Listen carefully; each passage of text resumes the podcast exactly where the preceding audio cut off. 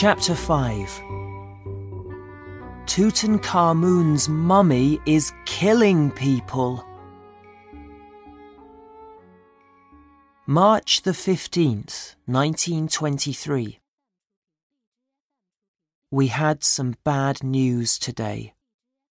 Lord Carnarvon is very ill. Mr. Carter says it's because of the poison from a bad mosquito bite. Mosquitoes can be dangerous in Egypt. Some people are saying that he's ill because the spirit of Tutankhamun is angry. In the newspapers, a woman called Maria Corelli says that he's going to die because Tutankhamun is angry. Some people say that all of us here are going to die soon because we opened the tomb. So nobody is sleeping easily in their tents tonight.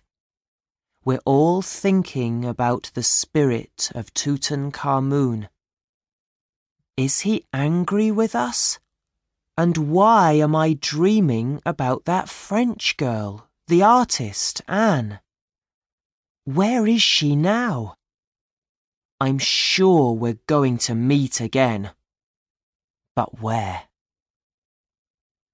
April the 6th, 1923. Lord Carnarvon is dead. I am sorry because I liked him and his daughter, Evelyn. The newspapers say that all the lights in Cairo went out when he died. The city was dark for many hours. Mr. Carter told us that Lord Carnarvon's dog died in England on that night too. Mr. Carter only laughs at the things in the newspapers. He's not afraid of anything. But he's sorry too. Lord Carnarvon was a good friend. May the 29th, 1923. People are talking about Lord Carnarvon dying. They are saying that we were wrong to go into a dead man's tomb. But Mr. Carter doesn't listen to anybody. He wants to open the shrine in the burial room soon and find the body of Tutankhamun. It's going to take us all summer to finish our work on the things in the burial room and the treasure room. But what happens then? Are we all going to die after finding the body of the boy king? October the 3rd, 1923. A week ago, we sent the last treasure from the first room to the museum.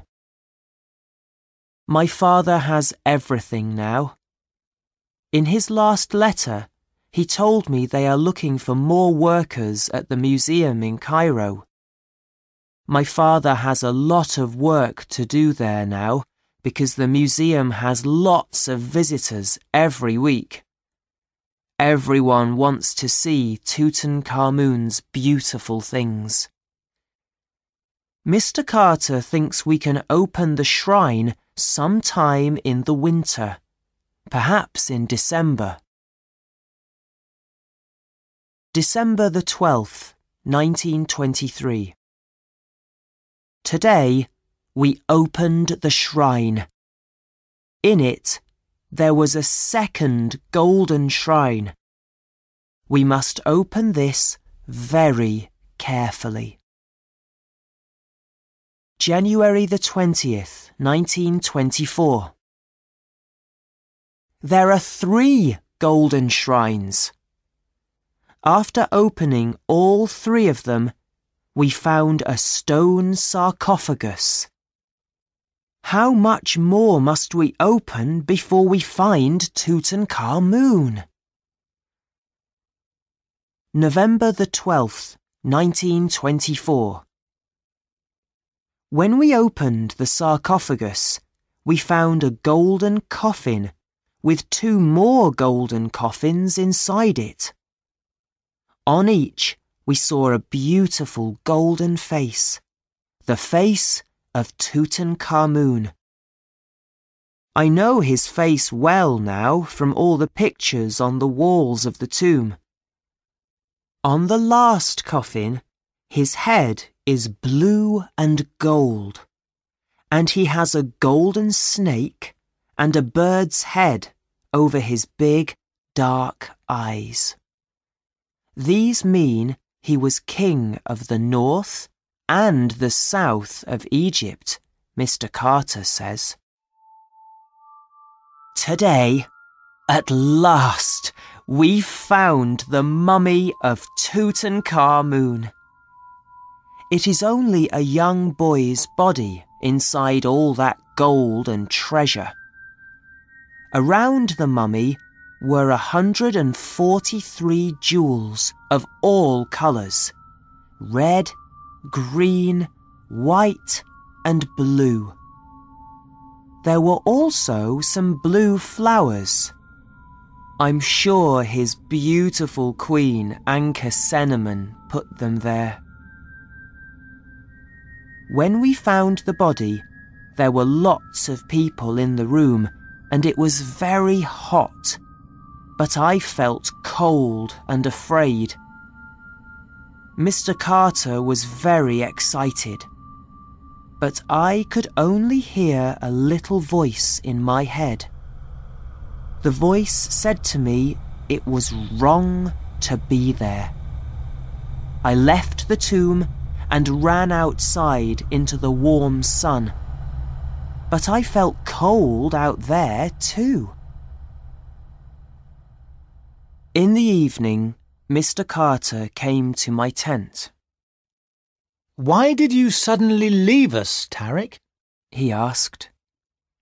I told him that I felt afraid of Tutankhamun's spirit. You're tired, he said. You need a holiday. Why don't you visit your father for one or two weeks? I know he'd like to see you. You can help him in the museum. Thank you, Mr. Carter, I answered. And remember, Tutankhamun died 3,000 years ago. He can't be angry with anybody anymore. Perhaps not, I said but I wasn't sure. So tomorrow morning, I'm going back to Cairo. All my things are ready in my bag, and my diary's coming with me too. I'm going to be far away when the doctor comes to cut up Tutankhamun's body. I don't want to see that. I hope my father understands. I'm looking at the stars now.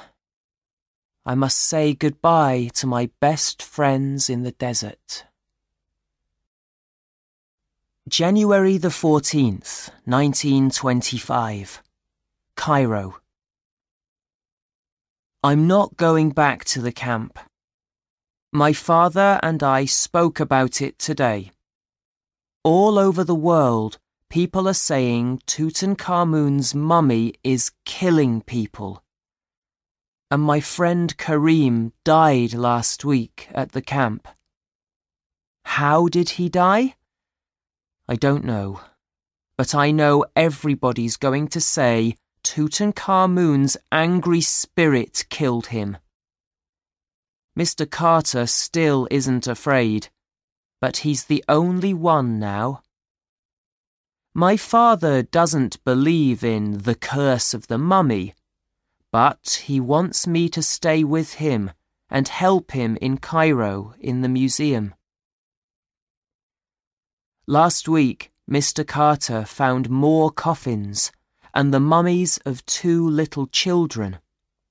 He thinks they are Tutankhamun's children. They died before they were born. I feel sorry for the boy king and his beautiful young queen. We're going to look after all his things very carefully here in Cairo. Then perhaps he isn't going to get angry with me or my father.